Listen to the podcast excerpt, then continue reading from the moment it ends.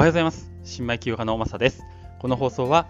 家業を辞めてゼロからビジネスを作り、最終的には時間と場所に縛られない自由な生活を目指している僕の日々のあれこれをお話ししている番組です。はい。えっ、と、今日が3月の1日、いよいよ3月ですね。皆さんいかがお過ごしでしょうか。えっ、と、天気も晴れてきてね、あの、気分もちょっと晴れやか、春っぽくなってきました。えー、なんだ？頑張っていきましょう。はい。えーっとですね、今日は、えー若干深刻なお話というか、あのエアドロップに注意しましょうっていうお話をちょっとしたいと思っております。あの僕、今までですね、仮想通貨の例えば無料でもらえるエアドロップの情報、あとは、えー手間とか、えーかからず無料でできる、マイニングできるアプリの情報とか、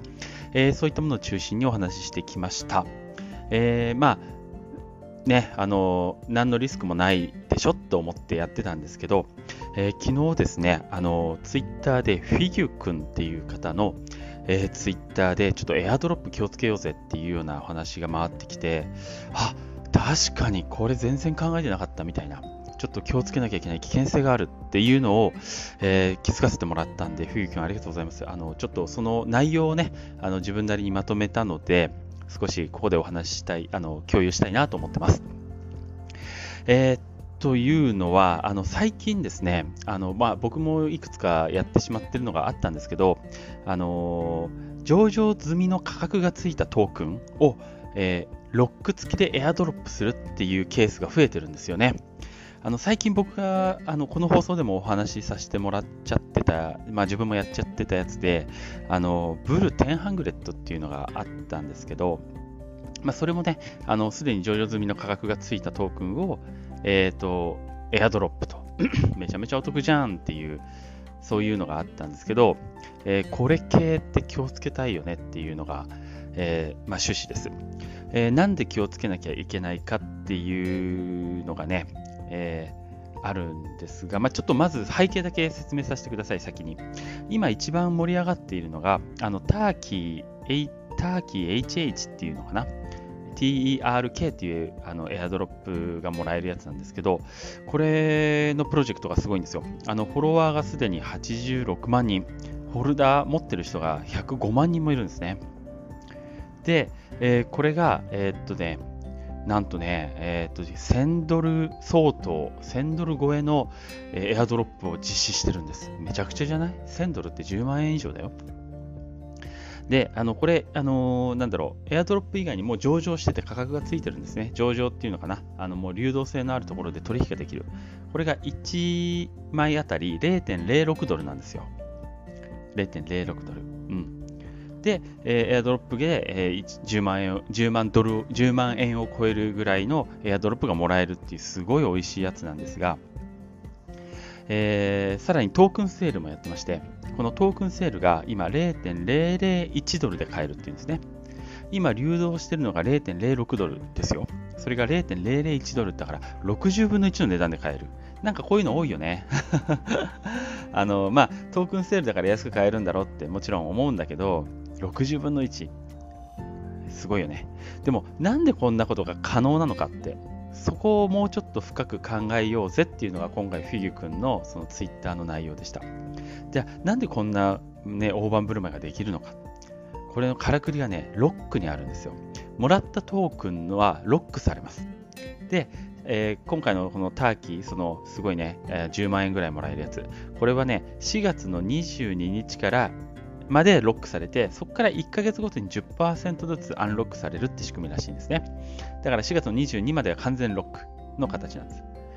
で、えーまあ、でも、これ10万円ももらえるもんだから、その人気をね、マーケティングに利用して、で、現在取引されている TRK、これも今は値段爆上がりしてるみたいです。もちろん認知度もついたのもあるし、あの期待感も、えーこれだけの、ね、ホホルダー、フォロワーがいるからっていう爆上げの要因になりますよね。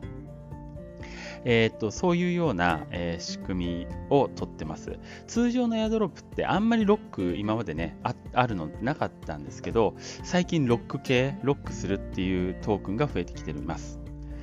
えっ、と、まあ、先ほど言ったようにさ、あのブルー1000とか、あとメタワーとか、メタウォーか、メタウォーとか、えー、こういうのも同様の手法で今すごく売り上げっていうかな、あのー、通貨の価格を上げているっていうやつですね。これが一応背景です。ここからですね、あのー、どうしてダメなのかっていう。あの、ノーリスクでトークンもらえるからデメリットないじゃんって。僕もそういうふうに思ってました。だって、ノーリスクだもんね。もらうだけだもんね。なんもいいじゃんっていうのがね、思ってたんですけど、ちょっと2点非常に厳しいなって思うのがありました。あの、それはね、1点目は、あの、ロックが解除後、間違いなく暴落するんですよ。それそうだよね どうなるかわからないからすぐ売りたいじゃないですか、ロック解除したら。ね。そしたら、あの、まず1つ目が、トークンセール以下の可能性になるか、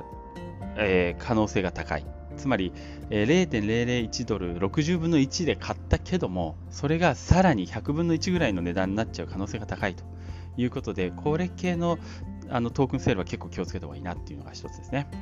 あと、それに伴って、エアドルでせっかくもらった10万円ぐらいの価値があるとか言って喜んでたエアドロップのトークンもゴミになる可能性が高いです。みんなが一斉に売るもんだから。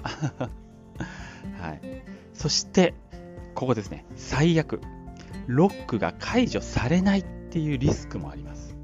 それは運営側次第だもんね。わかんない。一応4月の22にロックを解除するよってこのターキーの運営は言ってるけど、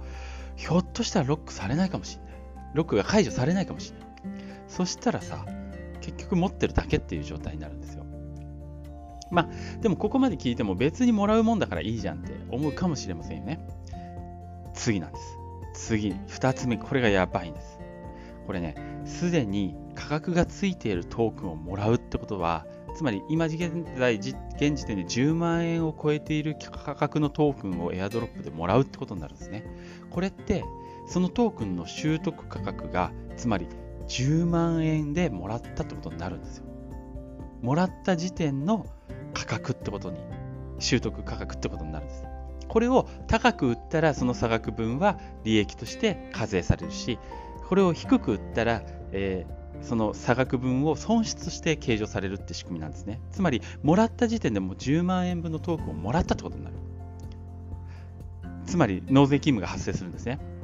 あの、その売ったり買ったりしたら。ただここでね、ただここでですよ。これが、価格が下がったから売ればそれはそれで損失計上ができるからいいよね。けど、さっき言ったように最悪ロックが解除されなかったら、損失計上計上もできないで、課税のみされるという可能性がゼロじゃないわけです。10万円でああなたは間違いなく、まあ、今回の場合はね、えー、1000ドル超えてるから、その価格で、えー、もらったよねって。つまりそれは課税対象、もらう所得対象になるよっていうことになっちゃうんですね。これ怖いなって確かに思いました。えー、さらにね、このフィグ君っていう、あの、ぜひね、すごくいいことをツイートしてくれてる人なんで、フォローして見てほしい、見てほしいというか、今後もね、あの情報を見てほしいなと思ってる素晴らしい人なんですけど、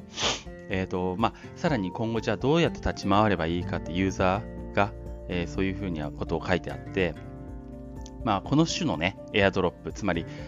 えー、もうすでに現状価格がついていて、しかもロックもついているというような、えー、エアドロップを見つけの情報を見つけたら、まあ、その、ね、フォロワーが何十万とかになる、そのバズる前に、流動性のある取引所とかで少額買っておくのがいいんじゃないかと。